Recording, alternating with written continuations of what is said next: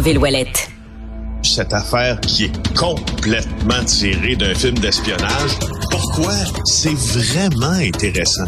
On peut pas dire l'inverse. Donc, la drogue, c'est non. Un journaliste d'enquête, pas comme les autres. Félix Séguin. La rentrée est à peine commencée en ce moment, Félix, puis on se rend compte que ben il y a déjà une petite controverse à l'école primaire de Richelieu, une lettre qui a été envoyée à certains membres de l'établissement qui euh, ben, qui passe mal.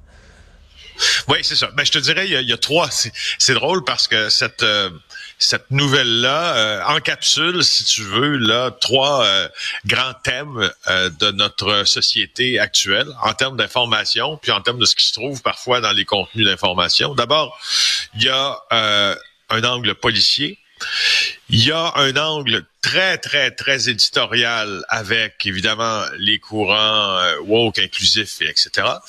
Et euh, il y a un angle aussi d'une mauvaise gestion, parce qu'il y a eu des erreurs de gestion. Puis, il y a un angle qui est complètement diffamatoire. Alors, regardons les trois, si tu veux, dans l'ordre ou dans le désordre, juste pour faire le préambule. Donc, c'est une lettre qui est rédigée par la direction d'une école primaire à, Richelieu. Dans cette lettre-là, euh, on annonce euh, aux élèves de cinquième et euh, sixième année que une nouvelle enseignante arrivera. Une personne, c'est une personne qui s'identifie comme non binaire. Donc, le centre des services scolaires là, des Hautes-Rivières écrit cette lettre-là et du fait, les étudiants sont invités à privilégier le titre de civilité MX, donc prononcer mix au lieu de monsieur ou madame lorsqu'il s'adresse à cette enseignante-là. Il est aussi inscrit qu'à la rentrée scolaire, l'enseignante concernée va avoir une discussion en classe sur l'ouverture, les différences, les appellations de genre. Alors, euh, euh, et bon, puis on en a beaucoup entendu parler jusqu'à maintenant. Elle demande d'utiliser le féminin pour parler d'elle, mais ceux qui souhaitent découvrir une écriture plus inclusive peuvent aussi aller la découvrir, peuvent aller cliquer sur un lien. Jusque-là, il me semble que tout va. Euh, en tout cas, tout va moi, je me, je me positionne pas dans, dans ce, dans ce débat-là. C'est un peu un faux débat dans ma tête. Alors, je mis sur la question, par exemple, de l'erreur de l'école. Ça, c'est, c'est de la commission scolaire ou du centre de service scolaire plutôt. Ça, je suis quand même d'avis que c'en est une parce que cette lettre-là, euh, ne devait pas être rendue publique. Et elle s'est retrouvée sur les réseaux sociaux. Euh, et là, bon, euh, le, centre de service scolaire a demandé aux médias de ne pas publier cette lettre-là. Et puis, ça s'est retrouvé sur Internet. Et puis, Là, c'est là où, il y a une erreur de, de, diligence. Donc, on n'a pas fait de diligence quand on, on, on, et cette lettre peut pas se retrouver là sans qu'il y ait de conséquences. Et c'est d'abord pour l'enseignante. Euh, elle-même, elle est au centre, elle arrive pour enseigner dans une classe au centre d'un débat qu'elle n'a pas nécessairement demandé. Puis elle arrive là pour enseigner, voyons bien clair. Deuxièmement, euh, autre chose, les conséquences de l'erreur de la commission scolaire sont énormes à tel point qu'on a dû euh, appeler la police. Je sais pas si tu as lu ce qui s'est écrit sous euh, les publications. Je, je, en tout cas, si allé, euh, ça dépasse, ça dépasse, dépasse toute forme de civilité, ça c'est bien ça. Mais il y a des propos injurieux, diffamatoires, mais il y en a surtout qui constituent des menaces au sens de la loi même. Alors, je trouve que ça va, ça va quand même assez loin, non? Euh, Et euh, à chaque fois, moi, que ça va loin comme ça, ça me, ça me fait ça me fait un peu craindre que tu sais qu'on perd qu'on perde une espace au milieu pour débattre parce que c'est tellement ça polarise tellement euh, une partie de la population, ces enjeux-là, qu'il n'y a pas de place à, débattre au milieu de l'enjeu. Il faut que tu sois vraiment campé pour ou campé contre et, et, et, euh, et ça entraîne des propos très injurieux. Alors, tout ça me désole, Alexandre, du début à la fin, quoi. non, c'est triste, c'est d'une tristesse en même temps. Tu sais, quelle erreur administrative.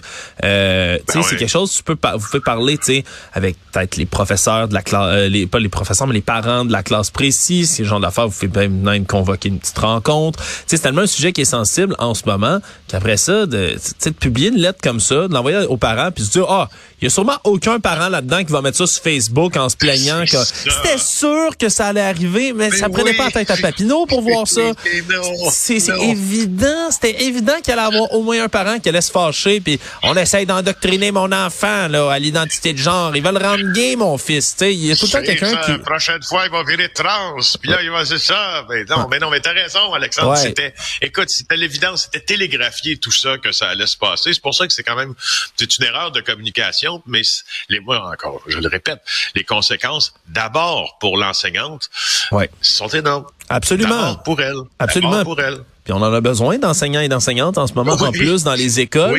On peut-tu pas ben les exposer comme ça? Puis déjà que euh, pour des personnes comme ça qui s'identifient à certaines minorités sexuelles, minorités d'orientation de genre et autres, euh, c'est des personnes qui sont déjà vulnérables pour lesquelles il y a une haine tellement démesurée des fois, puis qui ressort, c'est sûr, sur les réseaux sociaux particulièrement. Là. Je pense pas que ça a arrêté, tu sais, la, la, meute d'or euh, avec des, des, des fourches puis des torches, mais sur les réseaux sociaux. ça ça transparaît. Oui, et, ça, ça, me pousse à ajouter à, ta réflexion, à celle-ci, c'est que si on avait fait les choses à l'inverse, c'est-à-dire qu'on avait plutôt privilégié la présentation en classe de l'enseignante, la discussion sur l'écriture inclusive, sur l'ouverture, sur l'identité de genre, sans envoyer une lettre, tu sais, qui est comme qui est comme un, télégraphe, tu sais, qu'on envoie qui fait bip bip bip bip bip dans la tête de, de ceux qui sont, ma foi, plus intolérants que d'autres sûrement que non, n'en serait pas là, parce que l'élève, je présume, revient à la maison en disant, écoutez, maman, papa, on a eu une discussion avec ma professeure et puis euh, mon enseignante plutôt, puis elle nous a appris qu'elle ne veut pas se faire elle veut pas se faire identifier comme un homme, comme une femme, puis elle nous a expliqué ici, puis elle nous a expliqué ça, certains concepts. Puis je pense que là, quand c'est l'enfant qui ramène ça à la maison, ben si t'es normalement constitué, là, tu vas pas commencer à gueuler après ton enfant en disant hey, t'écouteras plus jamais ça, tu vas ben avoir tu vas avoir une discussion avec lui autour de ça. Donc euh, c'est ça. Je, je, je, je mal, fait, c'est depuis le début. Oui, malheureusement, en espérant que l'enseignante en question, je le rappelle, là, disait on peut me désigner comme une femme, puis les élèves, les vont pouvoir me désigner comme une femme. Tu sais, il y avait pas, euh, il y avait pas d'énormes controverses ou de débats là-dedans. Euh, malheureusement, mais elle est exposée dans tout ça. On lui souhaite bien évidemment là de d'être en sécurité puis de ne pas euh, avoir à vivre toute cette haine là sur les sur les réseaux sociaux. Bon, Félix. Parle-moi de mafia, là. Un cas, il y a, toujours des histoires extraordinaires qui étaient capables d'aller nous pêcher, mais celle-là, je t'avoue que c'est une première pour moi. Un mafieux qui se fait arrêter, mettre la main au collet, grâce à son caniche. Ouais, au cours des dernières années, on a vu et lu plusieurs histoires de chefs mafieux euh, très influents arrêtés dans ces circonstances euh, assez uniques. Il y avait eu un barbier à un moment donné à Amsterdam, euh, propriétaire de pizzeria en Belgique, qui était en fait des gens recherchés par la justice italienne.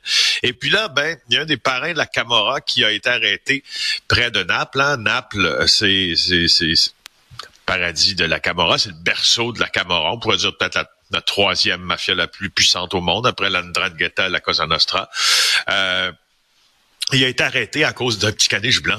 il s'appelle Luigi Cacciapuoti, 64 ans. Euh, vendredi dernier, on est à Villarica et puis euh, euh, il a été arrêté parce que son chien a trahi sa, présence en fait. plusieurs mois, on le cherchait depuis plusieurs mois. Alors le caniche, il appartenait à une femme que lui fréquentait. Et là, le flair des enquêteurs on, fait, on, fait en sorte d'avoir un indice sur sa cachette.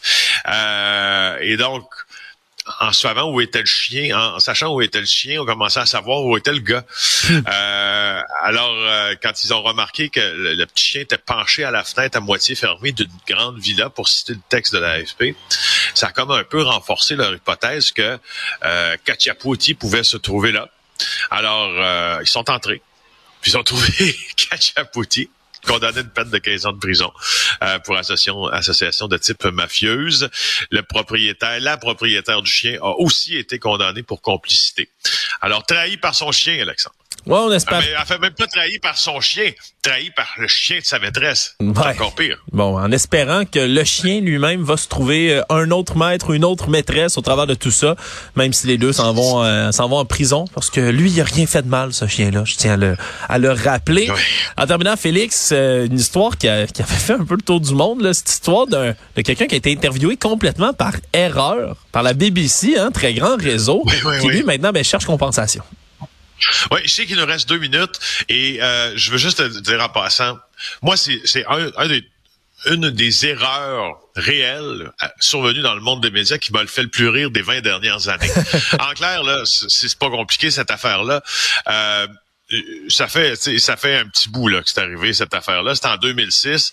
Euh, il y a un gars qui arrive pour une entrevue euh, euh, d'emploi à la BBC et euh, il s'appelle Guy Queenie. Puis bon ben il s'en va, il va passer son entrevue. Et puis la, la, la réaction des gens près des plateaux, tout ça, c'est de le prendre puis de l'amener sur un plateau de télé pour commenter euh, une dispute légale en tant qu'analyste informatique avec la compagnie Apple. Il arrive sur le plateau de télé puis il dit écoute, je suis vraiment surpris que je, doive commenter ce verdict-là parce que je m'attendais pas à ça en venant ici. Puis là, on, m'a dit qu'on venait parler d'autres choses avec moi. Alors je suis vraiment surpris. Je sais pas trop ce que je fais ici. alors il, il, essaie de se lancer, puis il jette des regards à la caméra, puis il est en studio, puis il dit quoi? Pourquoi c'est drôle les entrevues d'emploi ici? C'est curieux. alors là, euh, c'était en direct à BBC que ça s'est passé tout ça. Alors ça a fait le tour du monde. Le tour du monde, ça a été vu 5,4 millions de, millions de fois sur les réseaux sociaux.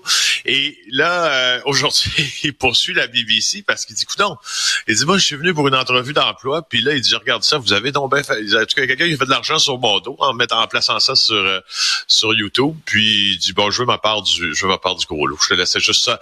Euh, je, je, trouve, je trouve évidemment que la cause judiciaire est un peu est, est presque nulle et non avenue, puis gagnera pas. Par contre, je peux vous dire que si vous voulez rire un bon coup, allez voir ça sur les réseaux sociaux, fausse entrevue d'emploi BBC, et vous allez voir un gars qui arrive sur sur un plateau de télévision puis qui dit Oh my God.